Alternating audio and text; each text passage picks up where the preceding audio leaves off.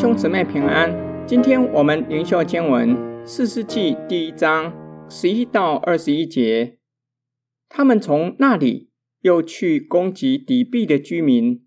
底壁从前名叫基列西弗。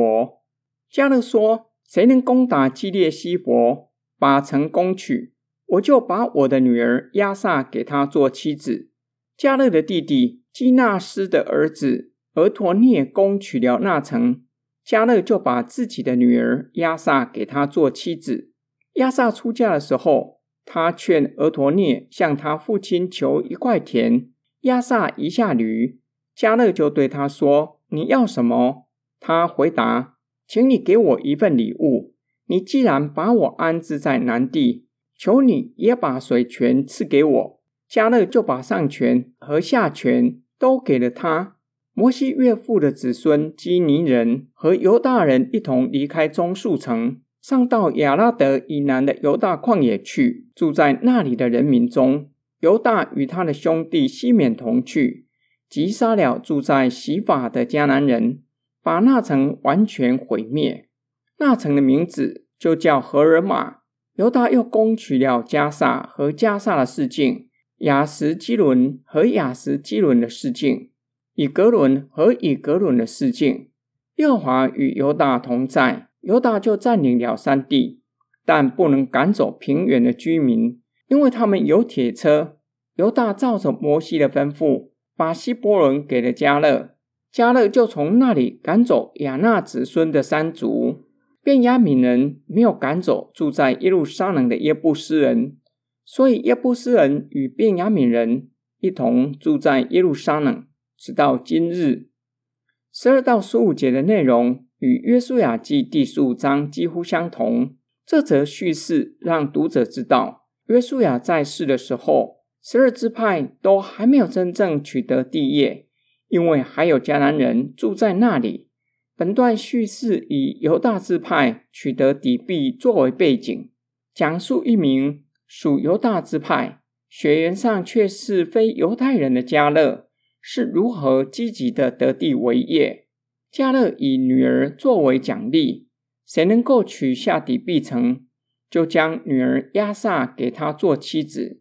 俄托涅攻取了底壁城，迦勒就把女儿押撒给俄托涅做妻子。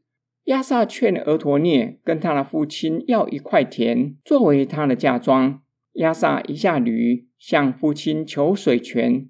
因为将他许配到沙漠地带的南地，迦勒就把上权和下权都给了亚撒。犹大和西缅联军又击杀了住在洗法的迦南人，把那城完全毁灭，又攻取迦萨和他的示剑，亚实基伦和他的示剑。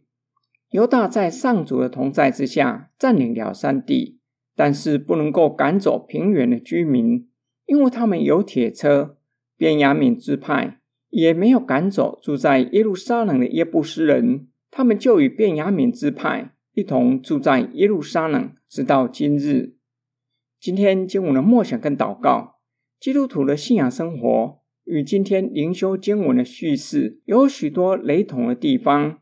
我们在神的同在之下，能够攻克罪恶，使我们欢喜快乐。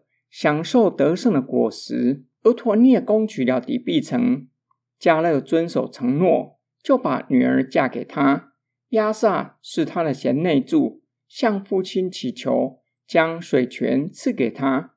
犹大支派在神的同在之下占领山地，却是不能够赶走住在平原的迦南人，因为他们有铁车，比以色列人更优良的兵器。犹大支派有没有可能认为山地已经够他们住？再加上住在平原的迦南人拥有重兵器，自认打不过他们，就没有照着神的指示，将原本住在那里的迦南人赶出去。犹大支派在恩典中安逸，失去斗志，以致留下破口，最后成为网罗。我们是否也是如此？在神的恩典中享受惯了。不愿意离开舒适圈，以致属灵生命停滞不前，侍奉也是不再成长。我们是否满足于教会的现况，以致限制了教会的发展。我们一起来祷告，爱我们的天父上帝，求你赦免我们的罪。我们很容易在恩典中享受安逸，不小心留破口，给罪恶反扑的机会。求主复兴我们的生命，叫我们重新得力，完全攻克生命中的敌人，完全致死老我。我们奉主耶稣基督的圣名祷告，阿门。